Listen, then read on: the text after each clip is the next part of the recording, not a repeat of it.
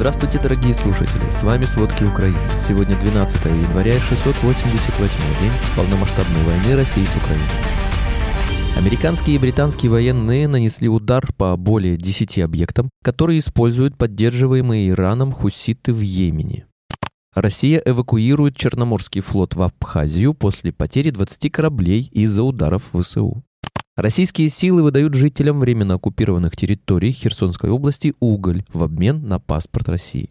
Вооруженные силы Украины с помощью дрона «Камикадзе» повредили инфраструктурный объект электроснабжения в селе Тишанка Волоконовского района России. Зеленский признался в неспособности Украины платить пенсии без помощи Запада. В России завезут 10 тысяч рабочих из Кении, чтобы закрыть кадровый голод. Обо всем подробней.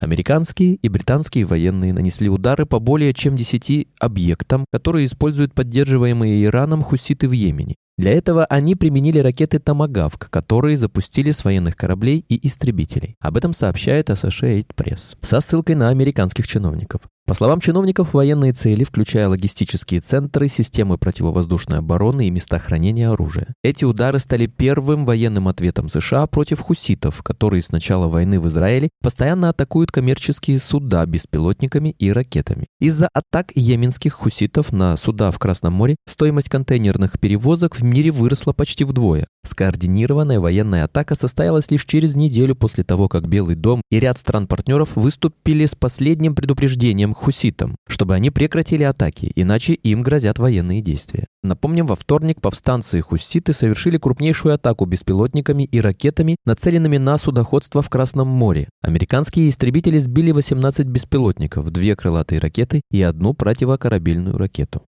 Кремль давно проводит политику дестабилизации внутренней ситуации в Молдове, но сейчас может готовить провокацию в Приднестровье. Целью могут быть как враждебные действия против прозападного правительства Молдовы под предлогом защиты соотечественников за рубежом, так и удар по экспорту Украины, налаженному вдоль западного побережья Черного моря, несмотря на выход России из зерновой сделки прошлым летом. Власти России и Приднестровья в последние дни активизировали обвинения в отношении Молдовы. От заявления президента сепаратистского региона Вадима Красносельского Зеленского в интервью ТАСС, что милитаризация Молдовы угрожает Приднестровью, до вызова молдавского посла в МИД с целью выразить протест против недружественных действий, включая политически мотивированное преследование российских и русскоязычных СМИ и случаи дискриминации российских граждан при их въезде в Молдову. Теперь же в Приднестровье может готовиться провокация, полагают аналитики из Института изучения войны. Тем более, что российский МИД обвинил Молдову в планах помочь НАТО в подготовке украинских военнослужащих. В Москве пригрозили считать это непосредственным участием Кишинева в военном конфликте на стороне Украины. Еще одной причиной для дестабилизации ситуации может быть стремление Москвы подорвать зерновые поставки Украины.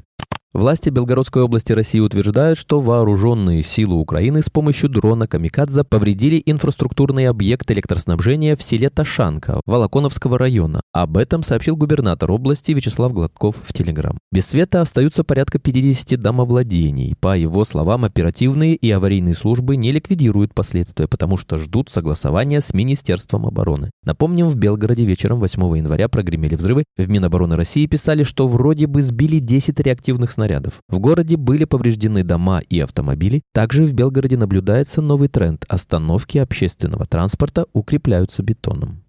Россия откроет пункт постоянного базирования военно-морского флота ВМФ в Абхазии уже в 2024 году, заявил секретарь Совета безопасности Республики Сергей Шамба. Основными базами Черноморского флота России служат Севастополь, Феодосия, Данузлов и Новороссийск. Однако из-за войны в Украине и ударов по крымским базам России со стороны Киева, которые привели к потере не менее 20 кораблей, включая флагманский крейсер «Москва», российским военным пришлось прятать флот в Новороссийске. Ни один крымский порт порт больше не является безопасным для российских военных кораблей, отмечает директор Центра анализа стратегий и технологий в Москве Руслан Пухов.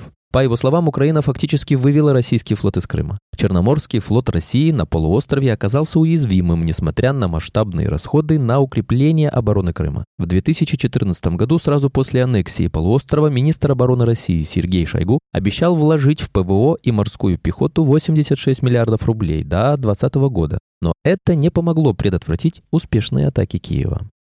Российские артиллеристы в Украине жалуются на низкое качество снарядов, которые в 23 году начала поставлять Северная Корея. По словам про военных блогеров, больше всего нареканий получают качество и количество пороха в боеприпасах. По данным некоторого близкого к расформированной ЧВК «Вагнер» телеграм-канала «Серая зона», российским военным на вооружение поступают иранские снаряды, о которых отзываются неплохо, и северокорейские, которые проклинают. Из-за низкого качества пороха их используют в ситуациях, где точность и кучность, да и вообще выход снаряда из ствола имеет наименьшую важность. Иранские снаряды оставляют следы копоти, от которых приходится чистить боек орудия, однако летят весьма хорошо, пишет канал «Портфель Генштаба». Северокорейские снаряды летят мимо цели, добавляет он, так как заряд пороха в гильзах часто не соответствует заявленному. Абсолютный кал. Если снаряд долетел и взорвался, у расчета орудия праздник. Все танцуют и поют хвалебные песни председателю Киму. Если снаряд не долетел и упал на голову нашей пехоте, скажите спасибо полуголодным корейским подросткам, собравшим его за миску риса, отмечает Алексей Ларкин, сотрудник проекта Варгонза. По его словам, российской армии не следует ждать какого-либо высокотехнологичного вооружения от северокорейских производителей, если же они не в состоянии собрать простенький снаряд для пушки. Среди всех электронных компонентов, которые импортирует Россия для производства вооружений, 44% – это разработки западных компаний. Об этом стало известно из отчета Киевской школы экономики КШЕ и Международной рабочей группы Ермака Макфола. Исследователи проанализировали данные об импорте в Россию 2797 компонентов – датчики, микрочипы, навигационные системы и тому подобное. В основном речь идет о продукции американских брендов Intel, Analog Device, AMD и Texas Instruments. В то же время среди поставщиков станков с числовым управлением лидирует немецкая Siemens. Аналитики объясняют, что большинство военных компонентов производится на заводах этих компаний в третьих странах вроде Китая, поэтому россиянам легче строить схемы обхода санкций. 20% компонентов производятся в самих западных странах, однако товары все равно попадают в Россию через ряд посредников в Китае, Гонконге, Турции и ОАЭ. Часть из них попадает в Россию напрямую из-за несовершенного экспортного контроля или манипуляции с таможенными документами. После серии массированных ракетных ударов по территории Украины замсекретаря Совета безопасности России Дмитрий Медведев вновь пригрозил Киеву применением ядерного оружия. В своем телеграм-канале бывший президент России позднее предостерег Киев от обстрела западными дальнобойными ракетами пусковых ракетных установок на территории России. С начала агрессивной войны России против Украины Дмитрий Медведев уже неоднократно грозил применением ядерного оружия. В то же время нет никаких конкретных признаков того, что Москва в настоящее время действительно рассматривает такую возможность. Европейская комиссия готова пойти на уступки Венгрии в некоторых вопросах, чтобы преодолеть ее вето на пакет поддержки для Украины в размере 50 миллиардов евро. Чтобы убедить премьер-министра Венгрии Виктора Орбана снять вето, Еврокомиссия готова предоставить Будапешту право в 2025 году оценить, нуждается ли Украина еще в деньгах и выполнила ли она требования для получения помощи ЕС. Фактически это означает, что Орбан получит право наложить вето на помощь Украине в 2025 году. В свою очередь, Киев настаивает на необходимости получить помощь не позднее марта, чтобы избежать необходимости прибегать к печатанию денег для финансирования расходов. Правительство Украины не сможет платить пенсии 11 миллионам жителей страны, если Запад не предоставит финансовую помощь, заявил украинский президент Владимир Зеленский. Мы много чего покупаем за свои деньги, но когда нет финансирования, мы не можем не дать пенсионерам пенсию. Я не давлю на жалость, но без пенсии старые люди просто умрут. У нас более 11 миллионов пенсионеров, если еще хоть одна такая страна в Европе сказал Зеленский во время визита в Латвию. Без финансовой поддержки Запада украинская экономика вернется в режим выживания, говорила ранее в интервью ФТ министр экономики Украины Юлия Свириденко. По ее расчетам, Киеву придется задержать выплаты зарплат 500 тысячам госслужащих, без зарплаты останутся почти полтора миллиона учителей, а также 10 миллионов пенсионеров останутся без пенсий, если иностранная помощь так и не поступит. Поддержка партнеров крайне важна, нам это очень нужно, подчеркнула Свириденко. На фоне задержки западной помощи в украинском правительстве рассматривают отмену запланированной на 1 марта индексации пенсий, говорила в декабре министр социальной политики Оксана Жолнович. При этом она отметила, что на выплату базовой суммы пенсии пенсии денег должно хватить за счет налогов, однако на помощь беженцам средств уже будет недостаточно. Российские силы предлагают жителям временно оккупированных территорий Херсонской области выдать уголь, если люди согласятся получить паспорт России. Таким образом, украинцы без паспорта, которые не могут приобрести себе топливо самостоятельно, обречены на холодную смерть. Значительное количество сел живут без электроэнергии, а температура воздуха сейчас минусовая. На фоне рекордного дефицита рабочих рук, вызванного войной в Украине и старением населения, Россия ищет трудовых мигрантов за пределами стран СНГ и обращает свой взор на Африку. Первые 10 тысяч рабочих прибудут в Россию из Кении, сообщил официальный представитель Государственной палаты страны Хусейн Мохаммед. Он не уточнил, в какой отрасли будут работать кенейцы, но подчеркнул, что речь идет о квалифицированной и полуквалифицированной рабочей силе. Чиновник отметил, что экспорт рабочей силы является стратегическим направлением для страны. Ранее в России анонсировали строительство 30 афродеревень, поселений для иммигрантов из Африки. Пилотный проект должен стартовать в Московской и Тверской областях. Впоследствии он распространится и на другие регионы России при участии Африканского международного конгресса и его партнеров, которые предоставят переселенцам привлекательные условия.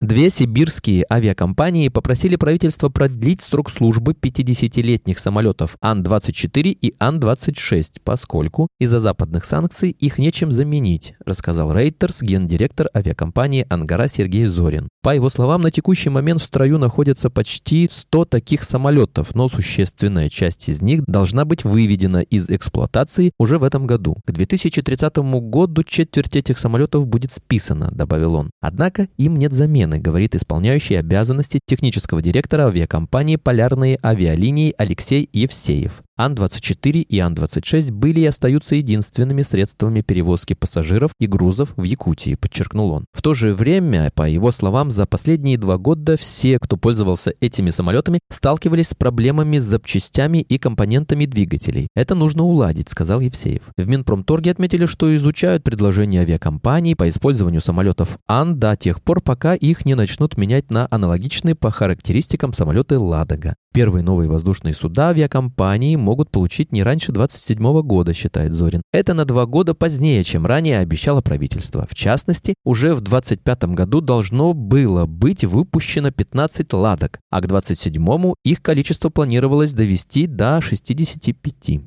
Принудительные запреты властей на доступ в интернет обошлись России за два года войны в 25,6 миллиардов долларов. Это 2,25 триллиона рублей по текущему курсу, что сравнимо с 10-годовыми бюджетами таких крупных регионов, как Воронежская или Волгоградская области. Стремление режима лишить граждан нецензурируемой информации сделало Россию неоспоримым мировым лидером по убыткам, понесенным из-за ограничений доступа в интернет. В прошлом году, согласно докладу компании топ-10 VPN, убытки для российской экономики оказались 4,2 миллиарда долларов. Спасибо, это были все главные новости о войне России с Украиной к этому часу. Помните, правда существует, а мы стараемся сделать ее доступной. Если вам нравится то, что мы делаем, пожалуйста, поделитесь этим подкастом с друзьями в России. Также, если вы хотели бы помочь нам делать материалы еще более качественными, пожалуйста, оставляйте фидбэк. Это очень важно для нас и для распространения правдивой информации. До встречи.